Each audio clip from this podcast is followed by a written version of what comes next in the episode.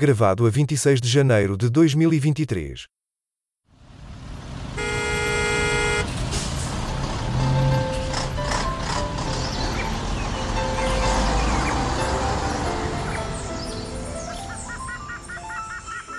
Triangulação do círculo. Final countdown.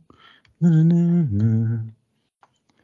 Muito bem-vindos ao centésimo quadragésimo terceiro episódio da vossa triangulação do círculo. Enfim, isto dá a volta e chegou a mim outra vez. O meu nome é Max Spencer Donner. Estou hoje em Dublin, Dublin, para o meu amigo Miguel. Ai, uh, Dublin. É Não, Dublin. de certeza que é Dublin.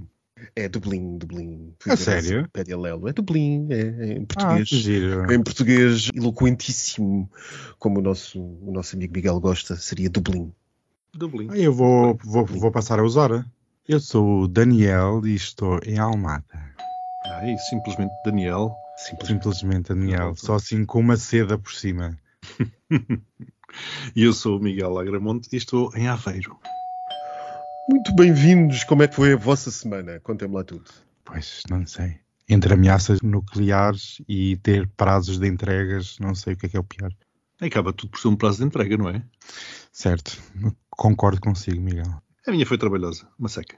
E a sua, doutora? A minha, Exato. a minha, pois a minha foi passada a trabalhar bastante e, enfim, a organizar coisas para três ou quatro semanas de viagens que se seguem. Ah, que Ah, maçada, que maçada. é verdade, é lá. o que é, é o que é. Veja lá o A drama. pessoa sai de casa há muito tempo e, portanto, tem que organizar as coisas. Mas vá, não é as piugas, as cuecas. não é acerca de mim este episódio.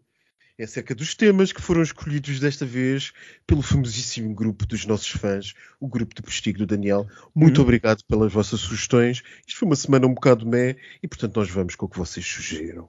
Hum. Estávamos- não, nem com tudo, porque havia lá um Nem casamento. tudo, nem com eh, havia lá um casamento do Pedro e do João que optámos por não trazer. Exato. Pois. Mas provavelmente vamos fazer uma cobertura noticiosa depois. Direto, direto. Bem, meus amigos, para começar, eu vou-vos trazer a famosa sondagem desta semana, que, salvo erro, foi uma sondagem da TVI Pitagórica, que dizia qualquer coisa como, basicamente, sumariando que se as eleições acontecessem hoje, o PSD seria o partido com a maior intenção de voto, após uma descida que foi despronunciada do Partido Socialista. E eu, para começar o vosso comentário, ia fazer aqui uma pequena introdução à sondagem. Esta sondagem tem, naturalmente, como a maior parte delas, uma indicação de voto sem distribuição dos indecisos e com distribuição dos indecisos. E para conveniência e facilidade, eu vou indicar-vos apenas os números com a distribuição de indecisos, sendo que quem segue política sabe que há umas ligeiras variações em termos proporcionais, mas pronto, é o que é. Portanto, o Partido Socialista, nesta sondagem, aparece com 26,9%, uma descida de 9 pontos percentuais. O PSD com Luís Montenegro, eh, uma nova maioria, eh, 30,6, com uma subida de apenas 0,2 pontos percentuais. É talvez relevante dizer que no voto direto sem distribuição de indecisos, o PSD registra uma descida de 0,7 pontos percentuais. Portanto, na verdade, o que há apenas é uma subida comparativa, não uma subida em absoluto. Depois o Chega, enfim, o Chega atinge 14,2%, com uma subida bastante relevante de 5,1 pontos percentuais. Quem siga a triangulação do círculo desde há uns anos sabe porquê. Depois temos a Iniciativa Liberal. Esta sondagem foi feita ainda com o João Coutinho de Figueiredo. É natural que a partir de agora deixa. 2,8 pontos percentuais. A Nem vou, nem vou comentar. depois, depois do discurso de arroz que vimos A isenção. eh, eh, no Congresso da Iniciativa Liberal, eh, enfim. A CDU com Paulo Raimundo, já o novo líder, desce ainda mais, 2,1 pontos percentuais. Depois do CDU temos então Bloco de Esquerda com Catarina Martins. Eh, Bloco de Esquerda está a subir de novo, voltou às subidas, 2,2 pontos percentuais. Depois temos o Livre, desceu 0,3, fica-se em torno dos 1,9%. E temos o PAN, com Inês Sousa Real, que tem uma subida no voto com distribuição dos indecisos, uma descida, aliás, desculpem, de 0,3, mas na verdade, em manifestação direta sem a tal distribuição, tem 0,2. de subida. Depois, para terminar esta obsessão que a imprensa e eh, os analistas de política têm, que é mencionar sempre o CDS, que é esse partido sem assento parlamentar, eh, não sei porque que outras coisas como PCTP e MRPP não aparece, mas só para vos dizer que o CDS-PP tem, com Nuno Melo, uma descida de 0,7 pontos percentuais, tendo apenas e só zero absoluto na sondagem. Quem é que quer começar por comentar? Max, olha, se calhar começando eu, acho que vou começar pelo Nuno Melo. Nuno Melo, que ainda ontem me ocupava quase o ecrã da televisão inteira, e, e o Nuno Melo Ai meu Deus, que na terror. televisão, Que terror, meu Deus. Nuno Melo em 4K, Ai meu Deus, Miguel. meu Deus. ainda consegue ser pior. Também não percebi porque é que ele estava ontem a comentar. Eu não percebi porque é que o Nuno Melo é, é- é convidado para tudo e mais alguma coisa. E depois ainda, lhe- lhe põe o CDS-PP em baixo. O que é aquilo? Não percebo. Não percebo. Quando estavas eh, a falar da distribuição dos votos, há uma coisa que a mim me chama mais a atenção, é que a direita passou a ter maioria. Eh, Não é tanto o PSD estar acima do PS nas intenções de voto, segundo essa sondagem, mas sim a direita somada ter maior número de votos do que somarmos os votos da esquerda.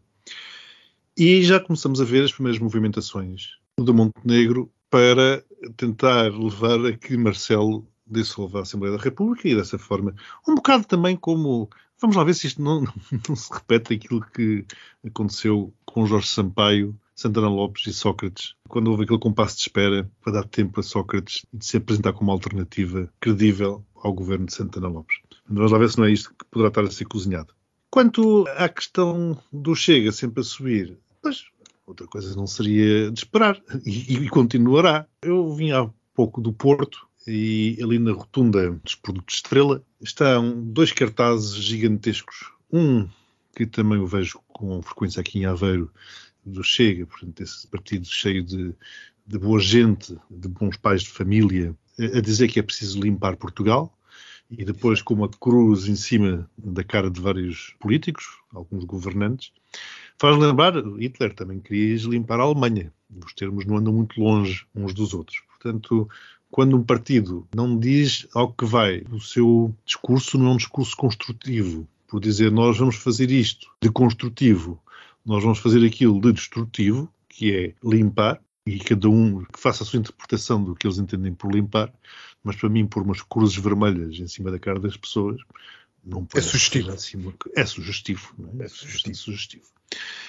Portanto, temos este partido a crescer, mas ao lado, como eu dizia, ao lado deste cartaz eh, gigante eh, na rotunda, havia um outro da polícia a queixarem-se das condições. Portanto, eu fico sem saber quem é que patrocinou o quê. Curiosamente, atenção, não, sim. curiosamente, isso é um fenómeno que se está a repetir no país todo. Em quase É. as, as principais cidades há cartazes do Chega, e eu tenho visto, cartazes do Chega seguido de cartazes dos sindicatos da polícia. Portanto, É. acho que nem sequer estão a tentar disfarçar. Não, não, não. Eu acho que aquilo era tipo publicidade subliminar. Sabem quando põem, sei lá, os preservativos à venda ao lado das garrafas de, de, de gin e de whisky? É um bocado isso. Portanto, vamos começar vamos começar a beber para depois fumar a merda toda. Pronto, basicamente é isso. É este cenário que temos. Mas temos-lo também por culpa e inabilidade, e eu nunca pensei dizer isto, porque acho o homem um político hábil, mas por inabilidade de Costa. Não sei o que é que aconteceu, não sei se foi o tal bruxo que o Daniel falou no último episódio que, que atacou com força, eh, que tem uns bruxedos potentes, mas o que é certo é que se nem um ano após as eleições que deram a maioria absoluta ao governo estamos neste estado, muito se deve à inabilidade do PS, especificamente de António Costa enquanto líder do governo. Concordo também, Max, com a análise de que Costa perdeu uma oportunidade histórica de, quando venceu as eleições, renovar completamente o governo, por sangue novo. Por muito menos, a primeira-ministra neozelandesa demitiu-se, dizendo que passou muito e que já não tem energia para continuar. Portanto, Costa continuou o governo, aliás, foi esse o lema, até o próprio Orçamento de Estado era uma continuidade, portanto, foi nisso que ele apostou e apostou num governo que já estava cansado, as pessoas estavam massacradas, os os ministros estavam massacrados, estavam cansados, e ele começou uma corrida, uma maratona, tratando-se de uma maioria absoluta, com atletas cansados à partida. Exatamente. E foi um erro crasso. E agora estão à vista os resultados. É muito interessante é que, envolvido um ano sobre a eleição, que deu maioria absoluta espantosa e não prevista, ninguém a conseguiu prever. A, A começar por Costa. A começar, António Costa, a começar pelo próprio Costa. Exato. Ah, uma das coisas que aprendemos há um ano, e parece que já todos nos esquecemos, é que as sondagens não servem para nada. Devem-se lembrar das sondagens diárias que estavam ah, no início, quase sempre uma vitória folgadíssima ao PSD. Insisto, as sondagens Daniel, é dão, tens- dão, dão uma imagem do momento em que elas são feitas. As sondagens não são para dizer o que vai acontecer daqui a dois meses, por exemplo, quando ocorrerem eleições. Desculpa de interromper, as sondagens são muito permeáveis a, a sentimentos impulsivos na sequência de escândalos políticos, por exemplo. Para além disso, para além disso, mas teoricamente a sondagem dá-te mede o pulso àquele momento em que nós estamos a viver. Exato. Ora, numa sociedade em que tu tens as coisas estáveis, é previsível que não haja muitas alterações entre esse momento e o momento das eleições. Numa sociedade como aquela em que nós vivemos, que tem tudo menos estabilidade, isto é um carrossel de emoções a todos os Um níveis. letrão livre. Exatamente, a todos os níveis. Mas é natural que as, as sondagens falhem enquanto previsões, porque não é por isso que elas são feitas. Porque as pessoas também mudam de opinião, como tu bem dizias agora, muito rapidamente. São pulsões sentimentais, quase. Exatamente. Bem, e a minha provocação para o Daniel. Daniel, a maior subida é do Chega. A maior descida é do PS. Há uma transferência do centro-esquerda para o Chega? Do centrão? É, ninguém gosta, ninguém. Nós, trap. nós continuamos no nosso país a achar que, as pessoas, que os. Eu, eu peço já desculpa por estar eu a fazer o comentário da minha visão. Nós continuamos a achar que as pessoas se movem apenas e só por quadrantes ideológicos. Portanto, se tu votas na esquerda, votas na extrema-esquerda ou no centro-esquerda. Não, não saltas de um lado para o outro. E aquilo que, que esta sondagem nos mostra, parece, é uma coisa bastante interessante. Sem dúvida. E antes de ir à tua pergunta em si, queria acrescentar aqui um ponto sobre o que o Miguel disse. Aquilo que o Miguel falou sobre a, a oportunidade histórica perdida por António Costa, totalmente 100% de acordo. E eu acrescento não sabemos até que ponto este erro histórico vai ter impacto no futuro deste país, porque aqui podemos ver uma penumbra do que poderá vir nos próximos tempos. Outra questão sobre o Max tinha falado aqui sobre as sondagens em janeiro de 2022. Eu recordo-me que na última semana de campanha foi quando começaram a sair sondagens em que estavam o PSD à frente do PS e Exatamente. começou aqueles comentadores todos a falar sobre ah, então se vai o PSD também vai o Chega e o medo Exato. na altura e também temos que ver o panorama do Covid, do SARS-CoV-2 era diferente do que estamos há um ano atrás.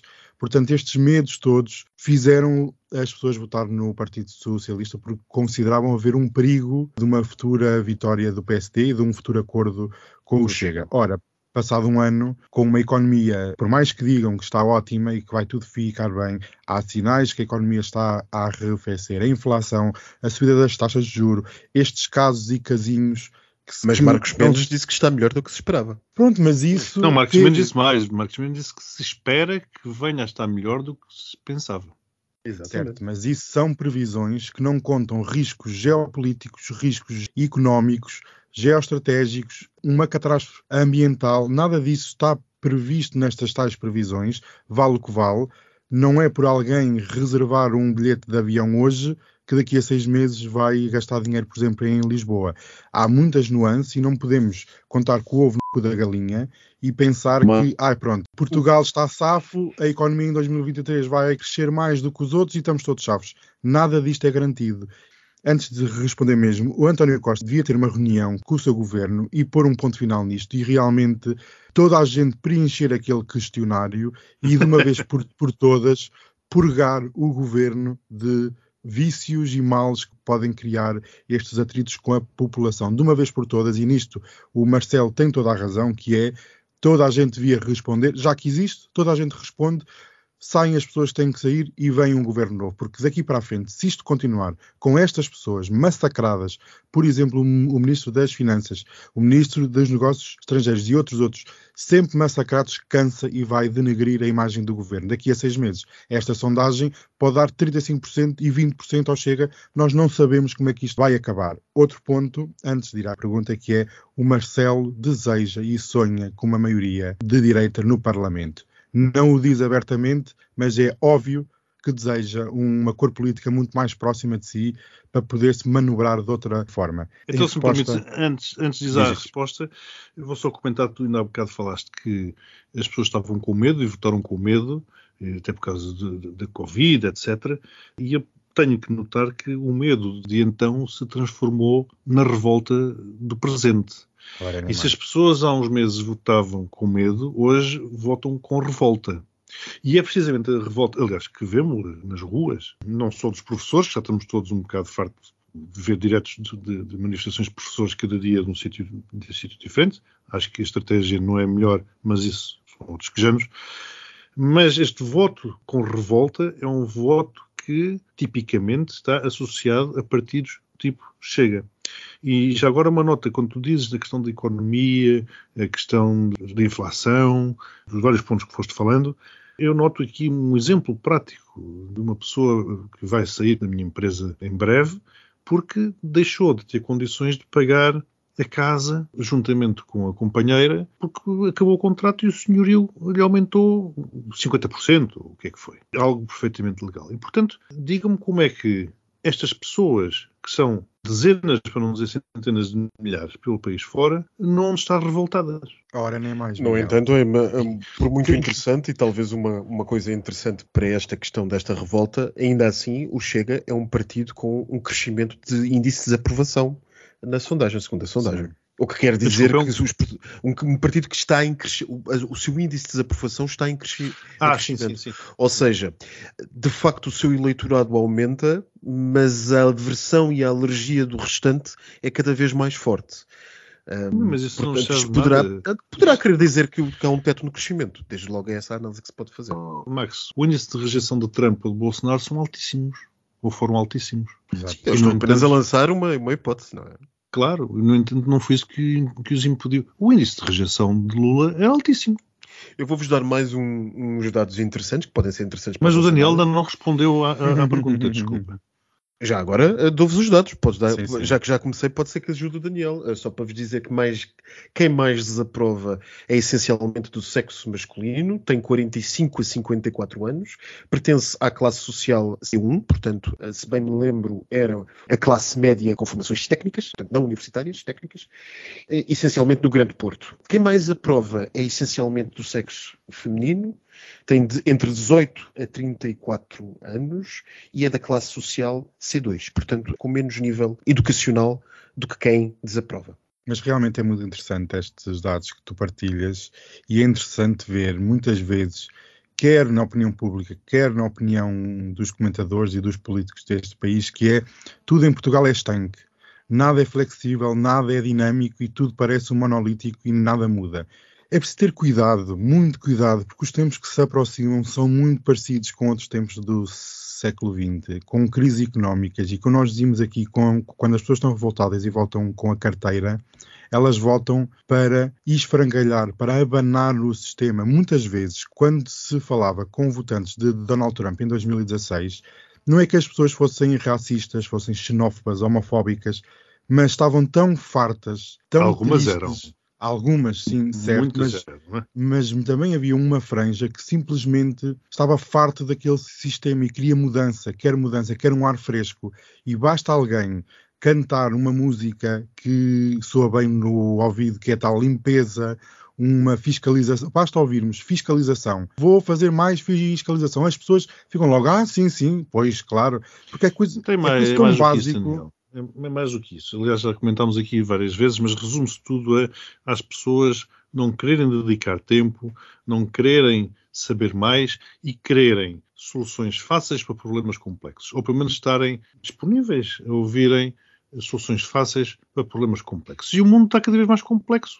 Para o bem ou para o mal, acho que é mais para o mal, mas está cada vez mais complexo. Está mas agora faço-te E eu agora faço uma pergunta que é: muitas vezes eu vejo, com pessoas que conheço e à minha volta, como é que as pessoas têm tempo se têm um trabalho com 8 ou 9 horas, têm filhos para cuidar, têm que criar riqueza para alimentar a família e não têm tempo sequer por exemplo, como o caso que estavas a falar da subida das rendas, muita gente tem dois trabalhos para conseguir manter um nível mínimo de vida. Como é que essas pessoas têm tempo para ir ver o telejornal, para ir ler um livro, para se informar sobre se as medidas do Chega valem ou não a pena? E o próprio sistema económico, como está montado, está a criar os próprios anticorpos para a sua destruição. E esta ascensão destes extremismos todos, porque isto à superfície parece tudo muito bem, mas quando nós vamos vasculhar e entrar lá dentro do programa do Chega, não é mais do que um. Olha, eu ia dizer uma, eu ia dizer uma asneira, mas nem vou, aquilo é lixo.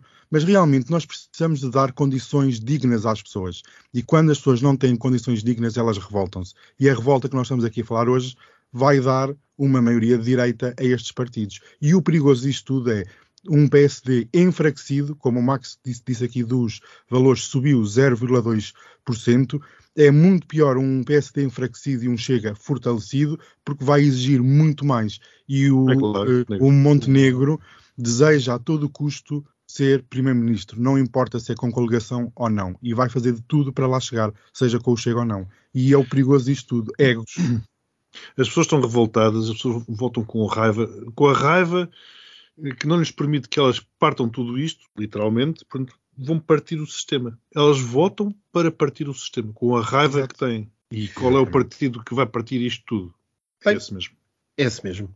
Bem, para terminar esta, este ponto de análise de sondagens, é, e porque temos que continuar, eu gostaria só de vos dar mais uns dados interessantes eh, desta análise.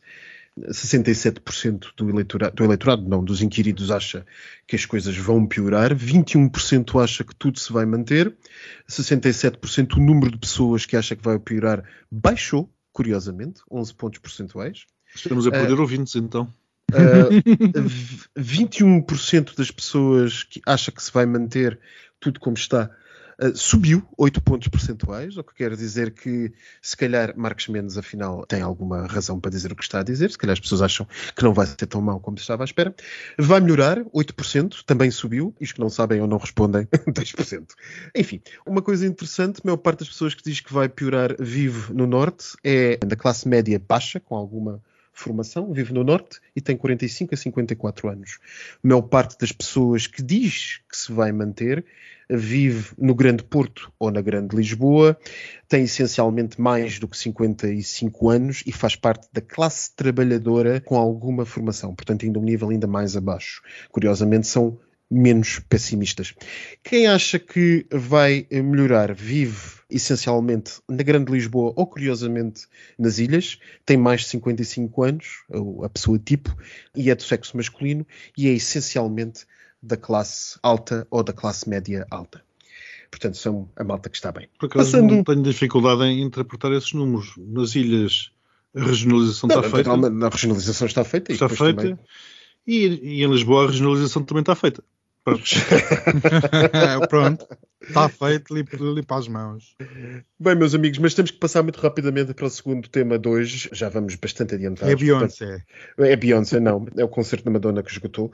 Vocês têm que ser rápidos agora nos vossos comentários e trago-vos justamente o segundo tema que foi decidido pelo nosso grupo de fãs do Postigo, que é a questão do altar-palco, que já ah, está a dar a volta às redes sociais. Papa às redes sociais portuguesas, que é a questão daquele palco criado para as Jornadas Mundiais da Juventude, esse evento criado pelo Papa João Paulo II, alguns nos anos 80, se a memória não me falha, e que este ano eh, aquilo é itinerante e este ano vai passar por Lisboa e aquilo tem uma coisa que toda a gente sabe que é pôr o grande a bombar, tais são os milhares e milhares de jovens que aquilo atrás. E portanto, soube-se que o deslize da obra poderá chegar a 5,3 milhões de euros. Quem eu disse foi agora o coordenador do grupo de projeto de Jornadas Mundiais de Juventude, eh, José Sá Fernandes, conhecido José Sá Fernandes, que disse que poderia ter havido uma escolha mais barata, mais barata, cerca de 2 milhões de euros, mas por causa uh, de uma pala que, à última hora, a Câmara Municipal de Lisboa resolveu aumentar, essa pala leva a que este altar custe 5,3 milhões de euros. Portanto, quem quer começar a comentar? Eu posso começar já e a dizer que aonde é que 2 milhões de euros são baratos? Comparado com 5 são, mas continuam a ser demasiado para um certo. Isto parece que é o elitista. O José Flá Fernandes vive na capital e está a dizer: ouça, 2 milhões é baratíssimo, é uma pechincha, agarre já. É assim, desculpa. E, não, e o que ele estamos... disse é que podia ter sido mais barato 2 milhões. Atenção. Mas, mas como, é que, como é que se usa na mesma frase 2 milhões e barato? Não se usa. Quando nós estamos a. a não, não falar, se usa para um altar. Não se usa, não para, se um usa altar. para um altar, não se usa para nada que seja uh, fé diversos. Eu continuo a achar o Estado exige às pessoas e nunca dá o exemplo. As pessoas têm que, têm, têm que viver de acordo com as suas possibilidades. E uma coisa que eu achei curioso: toda a gente tem culpa neste cartório. E ainda agora estamos a falar de temas das pessoas estarem revoltadas. Isto é lenha na fogueira. 5 milhões de euros Claro. para um palco, seja lá do que depois dizem que vai ser utilizado não sei para quê, espero bem que a Madonna faça lá um concerto também, ou É uma nova Summit. data. Não, É porque Web só Summit. pode receber. Ah, é o 2 Web mil Summit pessoas. agora é o ar livre. É. Aquilo é só pode Summit. receber 2 mil pessoas, portanto não vai servir assim para tanto, talvez. Para, Não, duas Para mil o pico. pessoas em simultâneo. Ou para o picão do continente, talvez, não sei. Sem Olha, esquecer o José a pessoa lá com as línguas gestual portuguesa, que também foi referida. Ah, sim, vai- sim, vai exato, pesar bastante. claro. Carlos Moedas, que agora diz, diz na internet que é o Carlos Notas, né, está cheio de dinheiro, disse numa entrevista ao público, eu penso que tenha sido na quinta ou na sexta-feira, não tenho certeza, e disse que para justificar as jornadas e o palco, disse que Lisboa ia ser o centro do mundo e tem um valor incalculável. E até falou que estas jornadas, quer dizer, an- antes de mais, centro do mundo como se o cristianismo apenas representa uma parte da Eu acho, exatamente. população. Ali em Segundo Meca ponto. vou adorar ver as coisas que Exato. E na China então e na Índia vão adorar estas Ganges, o declarações. A malta à volta do Ganges vai parar toda para ver o palco. E o segundo ponto, e com isto acabo, na mesma entrevista, Carlos Moedas defendeu que estas jornadas iam trazer para a economia nacional qualquer coisa como 700 milhões de euros. Desculpa lá, esta gente, primeiro devia fazer contas e segundo devia apresentar as coisas, não é assim, ai, oh amigos, isto vai dar mais ou menos 700 milhões de euros. Não, apresente-me, apresente coisas para justificar. Se realmente isto trouxer 700 milhões de euros para a economia portuguesa e o palco tiver custado 5, é realmente é uma pechincha. Agora, convenhamos, isto- este país é uma decadência, meu. Enfim. É um colosso, está tudo grosso, está tudo grosso. Antes de passar ao Miguel, a Câmara justificou o custo do altar-palco com necessidades do evento. O vice-presidente Filipe Nacoreta Correia disse que isto não tem nada a ver com qualquer outro palco alguma vez feito em Portugal. e Uh, avançou ah. também, avançou, é verdade, é verdade, eh, avançou também que a Câmara se prepara para investir cerca de 35 milhões de euros neste evento. Miguel? A Câmara, a Câmara e os contribuintes portugues. A Câmara. É, Ele revela que a através do autarquia Orçamento de Estado. Mas já anda dinheiro dos contribuintes portugueses aí, como não podia deixar de ser. E assim por aí começo. Outra vez em Lisboa. Não há, não, há, não há espaços. Não há espaços. Onde é feito lá o Rock in Rio não se pode fazer uma porcaria destas. Onde, onde é feito lá o. Lá no Parque Eduardo VII não se pode lá pôr o, o palco lá em cima e, e o pessoal todo cá embaixo no Marquês a bater palmas ou o que é que eles vão para lá fazer. Não, não- não- não- há. Sério, não, não existe. Não existe um espaço. Tem que ir lá para os terrenos isto é, é a versão Expo 98 em que andamos todos nós a construir pontes e, e- e espaços, eh, a requalificar espaços e despoluir espaços em Lisboa. É outra vez o país todo a pagar para Lisboa ficar com as infraestruturas para o futuro, pelos vistos. Portanto, lá vamos nós pagar outra vez estas palhaçadas de uma capital que não tem qualquer tipo de noção. Estavas tu a falar, Daniel, de que Carlos Moedas acha que com isto Lisboa será o centro do mundo. Eu tenho a impressão que os lisboetas já pensam todos que aquilo é o centro do mundo. Não é de hoje. Bom, agora outra coisa que eu também pergunto é por que raio é que está um Estado dito laico a patrocinar um evento de culto, sublinho o culto, da Igreja Católica Apostólica Romana. Estamos a falar de um culto. É como se a Igreja Universal do Reino de Deus, por exemplo, resolvesse vir fazer aqui um culto e o Estado português, ou a Câmara Municipal de Lisboa, ou quem quer que seja, com dinheiros públicos, fosse lá construir a estrutura para a Igreja Universal do Reino de Deus vir fazer um culto. É exatamente a mesma coisa. Não, é que é sem tirar nem pôr. Portanto, não percebo como é que isto passa. Sinceramente, como é que isto, como é que isto passa e como é que isto é apresentado Imaginemos, por todos. É, é- é que tens mesmo razão. Imagina que, que a IURD resolvia fazer uma grande concentração É claro. e pedia financiamento do Estado. Nem a- o a Estado ia negação- pagar. A negação seria inconstitucional. Naturalmente. E portanto, isto é muito fácil. É como se faz na matemática. É só fazer a demonstração pelo absurdo. Vamos inverter isto. Vamos, vamos fazer de conta. Estamos a falar, insisto, de um culto. E já agora, porquê que não fazem em Fátima, casando as duas coisas? Já existe infraestrutura, já existe tudo, já existe espaço. É, não está em Lisboa. Porque lá está. Se dependesse de Salazar, o milagre de Fátima teria acontecido em Lisboa. E como vocês estão a ser muito injustos, eu vou-vos dizer o que é que é feito este palco. O palco, segundo o Ana Coreta Correia, o vice-presidente, como eu disse há pouco, vai ter capacidade para 2 mil pessoas. O palco só, atenção, não é todo o recinto, é o palco. O palco tem capacidade para 2 mil pessoas, como eu dizia, mil bispos, 300 concelebrantes, 200 membros do coro, 30 intérpretes de língua gestual, 90 elementos da orquestra, staff e equipa técnica. O palco terá ainda dois elevadores e uma escadaria central numa área de implantação de 5 mil metros quadrados. Portanto, para os héteros que nos estão a ver, isto é meio campo de futebol. Mais algum comentário? Não, isto, isto pronto, está comentado.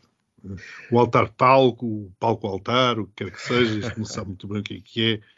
E para um, o tema LGBT da semana, já não temos muito tempo e este assunto daria para falarmos horas, podcasts inteiros, de maneira que vamos cingir-nos a fazer talvez eu, um comentário muito rápido e eh, apenas focado em uma ou outra tónica, tivemos esta semana a crise do transfake depois de uma invasão de palco por uma artista eh, assumidamente prostituta transexual em, no Teatro São Luís, seguido de uma manifestação que deu a volta a todos os jornais e imprensa portuguesa e que durante três a quatro dias não se falou de outra coisa nas redes sociais. Está em causa o quê? Justamente a percepção que os manifestantes tinham que determinados papéis, papéis de que representem transexuais devem ser feitos justamente por transexuais apenas. Papéis entendidos no teatro e na representação por uma questão de inclusão e traçavam uma semelhança com a questão do black fake, que era aquela altura em que no cinema e no teatro o pessoal, para fingir um indivíduo de, de, raça negra pintava a cara de preto. E, portanto, isto deu que falar. Eh, políticos, uh, colonistas, muita gente fora da comunidade LGBT falou do assunto, uh, muita gente, editoriais de jornais, editorial do público, colunas sem par no Expresso. Curiosamente, o Chega não falou assim tanto no assunto, mas todos os outros falaram.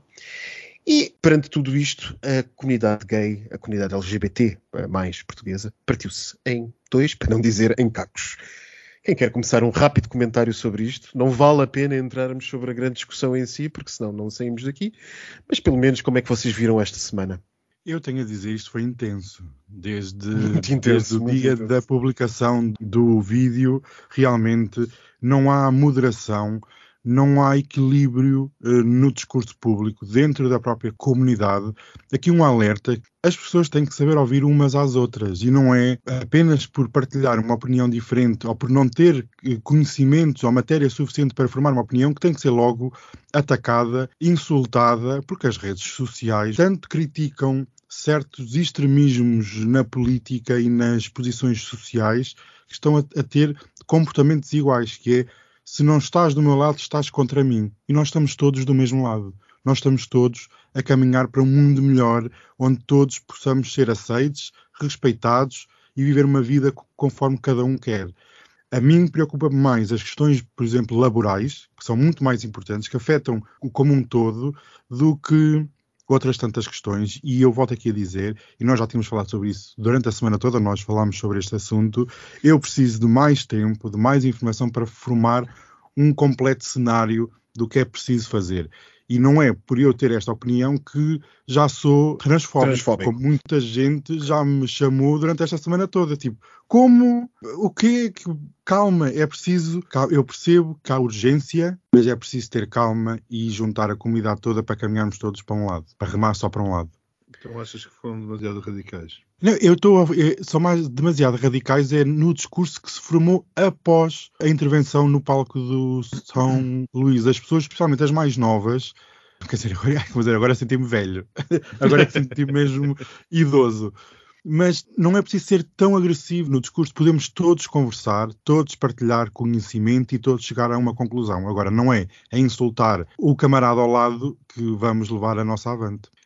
Quanto a este tema tenho, tenho as minhas reservas em comentar, porque sou um homem gay, cis, branco, para usar toda uma linguagem, digamos, moderna, e receio que, ao estar a comentar o tema, possa estar a enviesar esse mesmo comentário pela minha condição, ou, dito por outras palavras, por não ser trans. Eu, em 2017, passa por um instante, já vão seis anos, meu Deus, lancei um livro onde tinha uma personagem trans. E foi a personagem que me deu mais trabalho a construir. Deu um trabalhão desgraçado, precisamente para conseguir pôr-me na pele da tal personagem para lhe dar um mínimo de credibilidade. E lembro-me de não querer aprofundar demasiado aquela personagem, precisamente por eu não entender, não perceber a sua realidade. E fui ajudado por muitos amigos e amigas uh, trans que leram e releram o que eu fui escrevendo, e mesmo assim é uma coisa, é, é muito complexo. Portanto, eu entendo toda a luta, entendo que muitas vezes é preciso partir a louça, mas eu, sinceramente, olha, estou, como dizia outro dia, Max, estou como a história de Israel e a Palestina. Não consigo, eu percebo todos os lados da equação, mas não consigo tomar uma decisão por uma das partes. Não consigo, porque entendo que todos têm valor nos argumentos. Agora, o que me entristece é precisamente ver que o circo foi montado fora de tudo isto. E, portanto, foi ver toda esta discussão cair nos meios de comunicação social. Toda Quer dizer, ver o Correio da Manhã TV a falar sobre o que é um SIS foi Sim. uma coisa interessante. Foi ver toda a gente a escrever crónicas e colunas de opinião sobre algo que não se entende, eh, que uma vez mais, que por visto têm mais certezas. Não, não, me incomoda que as pessoas tenham mais certezas do que eu. O que me incomoda é que as pessoas tenham certezas de algo que. Mas estamos no tempo das não, certezas. Não conhecem, não conhecem. E é muito difícil.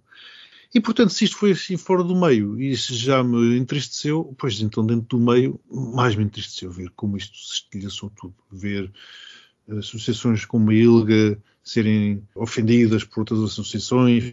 Quer dizer, isto deu um mau exemplo enorme e acho que quem está deliciado, ou quem está a deliciar com tudo isto, é uma vez mais. Os verdadeiros transfóbicos. Os verdadeiros transfóbicos. Portanto, os conservadores que nós, ainda na semana passada, dizíamos que têm nos trans e nas trans o último reduto para a sua luta de ódio contra a comunidade LGBT, focando-se no T.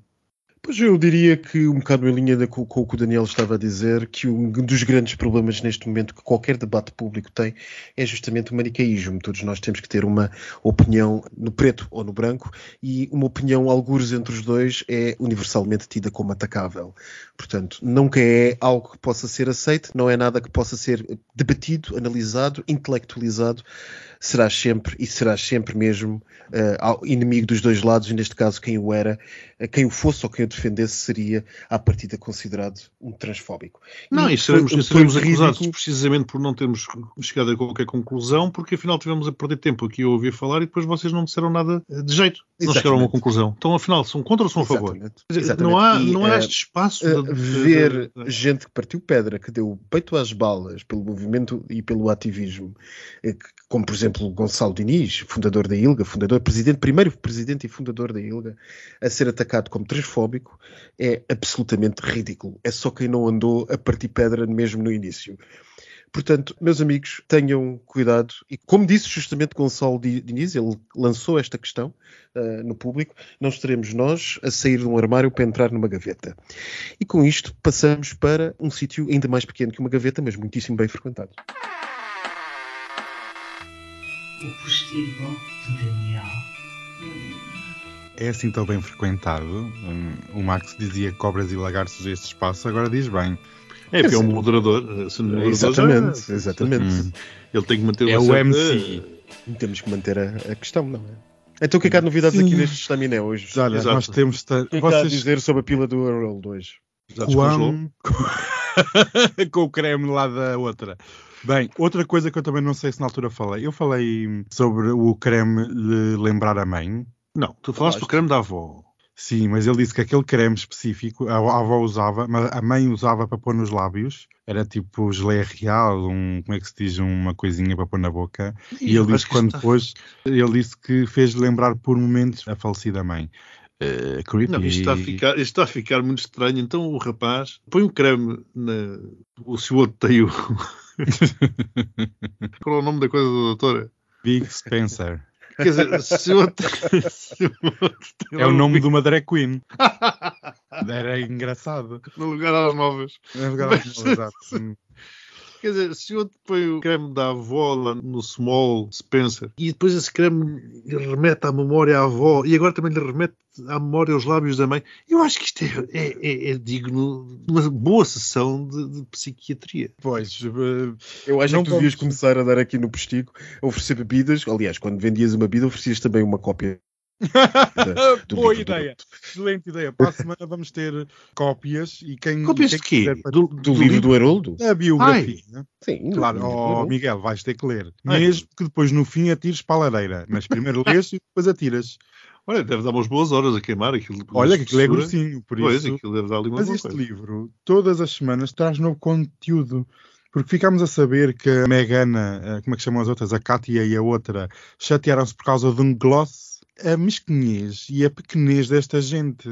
Que se vai Realmente é mesmo o finalmente, é como o finalmente. É igual, não é igual. São todas umas drag queens a viver num grande palácio. Isto realmente foi. A semana passada foi. Elas tinham-se chateado por causa de uma tiara. Depois foi por um gloss. Depois foi por os vestidos das, das meninas das alianças. E esta semana ficámos a saber também que o Harold considera foi visitar a casa do Elvis em Graceland. Vocês já lá foram todos, não é? Fomos todos. Claro, claro. Eu adoro aquilo, é giríssimo. Passo lá as semanas. Claro, e, e você quer sempre em viagens, Max, então não, não dá lá um, para tomar um cafezinho, que ele tem lá um restaurante. Bem, enfim, estou a divagar. Foi dizer na biografia que achava que o designer de interiores da mansão, do castelo, como queiram chamar, estava em ácido, porque achou aquilo tudo horrível. E disse também que se consideravam aquilo uma mansão, vou ali e já venho. Porque ele, pronto, está habituado a castelos com mil anos, vai para a mansão, para o castelo do rei Elvis e achou tudo muito brega. O que é que isso me interessa? É o que eu gostava de saber. Mas eu lá está, eu estou num, num dilema ético e moral que é aquele livro é um lixo, mas eu tenho que o ir ler para trazer estas pérolas magníficas. Bem, eu quero perguntar uma coisa: quão woke vocês são? Aquele site que dia. livros. Mas tenho dias, quer dizer. Tenho dias, às vezes gosto de ter assim umas ideias em linha com o Gen Z e comer coisas em torradas com abacate e ovo. Com abacate, Portanto, abacate em tudo, não é? exato. Portanto, com dias, abacate. dias. Não sou o mais woke, mas às vezes tenho coisas dessas. Eu já vi que o Miguel não é muito woke. Está assim Ele a acha que é o site de venda de livros. Não, por acaso, porquê? Porque eu estava no site a ver os detalhes do livro dessa personagem e eles dizem que ele é o Prince Harry, Duque de Sussex, portanto ele, ele continua com o título, não sei porquê. Uhum. É marido, pai, humanitário, veterano de guerra, ativista Ah. pela saúde mental e ambientalista, vive em Santa Bárbara, na Califórnia, com a família e os três cães. veterano de guerra. hum, ok, pronto. Não vamos entrar por aí. Era só para saber se... imensa desculpa, mas eu tenho um voo para apanhar, eu tenho que sair do Ai, ser pronto. assim, vocês Tá demoram. Ah, tem, mas eu queria falar mais uma coisinha. Diga, diga, diga, enquanto eu vou pagando. Era que não sei se vocês viram a. Beyoncé no Dubai. O quê? Claro. Vocês, Não. eh, desculpa lá, a triangulação Não era suposto ter visto, era, não era suposto ter visto porque ela proibiu todas as câmaras, mas eu vi. apareceram porque assim, a triangulação recebeu o convite para a inauguração do novo hotel Royal Dubai e nós não fomos porque nós não temos paciência para pactuar com regimes opressivos, transfóbicos, homofóbicos, sexistas, racistas, mas a Beyoncé, pelos vistos, não se importa de ser eh, homofóbica e racista ou pactuar com esses crimes porque recebeu 24 milhões de euros, dólares, que é tudo igual, é tudo a mesma coisa, para ir atuar nesse tal hotel. Várias estrelas internacionais foram, foi um máximo. As nossas queridíssimas eh, amigas eh, de- da comunidade partilharam e adoraram aquilo, adoraram. Mas esquecem-se que o Dubai é o mesmo que o Qatar. Mas pronto, é esta sociedade woke, lá foi a Beyoncé pactuar com regimes opressivos, parabéns para ela, e está rica mais 24 milhões de dólares, pronto. Beijinho para a Beyoncé. Mas dizem que o livro é Bem, olha, beijinhos para a não Beyoncé, beijinhos ficção. para vocês, está bem? Mas não ficção como eu vou, assim? vou, Não eu vou ficção? andando, com licença. É não ficção porque é a história da vida dele. Beijinhos para toda a Mas gente. isso é ficção. Eu odeio toda a gente. Ele vive numa ilusão. Já dizia o- Vitor Espadinha, é triste viver na ilusão. Beijinhos, então. Beijinhos, boa semana para todos. Foi em setembro que te conheci. Trazias nos olhos a luz de maio, nas mãos o calor de agosto e um sorriso. Um sorriso tão grande que não cabia no tempo. Houve Vamos ver o mar. Foste 30 de fevereiro de um ano por inventar.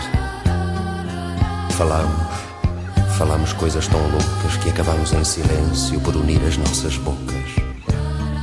E eu aprendi a amar. Sim, eu sei que tudo são recordações. Sim, eu sei. É triste viver de ilusões.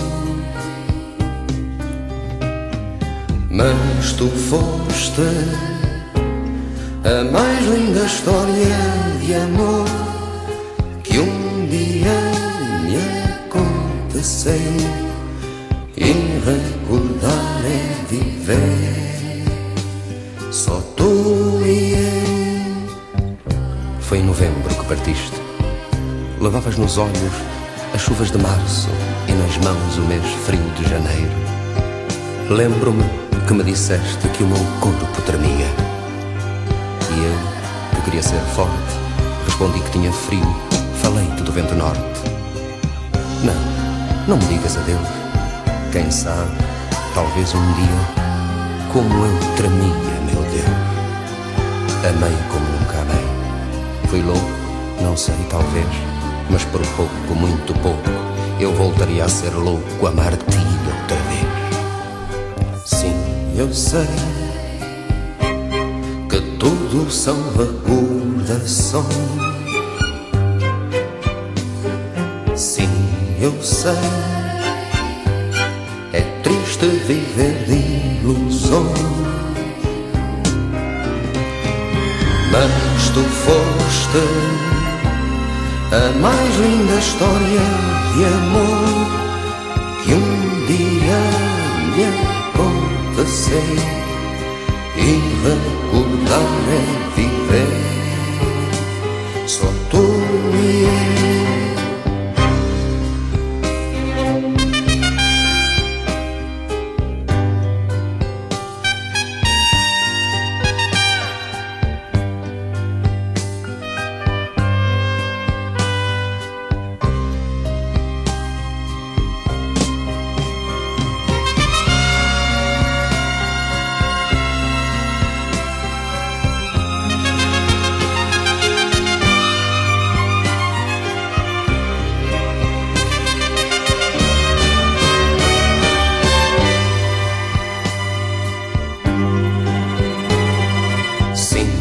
sei que tudo são recordações. Sim, eu sei. É triste viver de ilusões. Mas tu foste a mais linda história de amor que um dia me aconteceu e recordar é viver. Só tu e eu, sim, eu sei que tudo são recordações. Sim, eu sei. É triste viver ilusões. Mas tu foste a mais linda história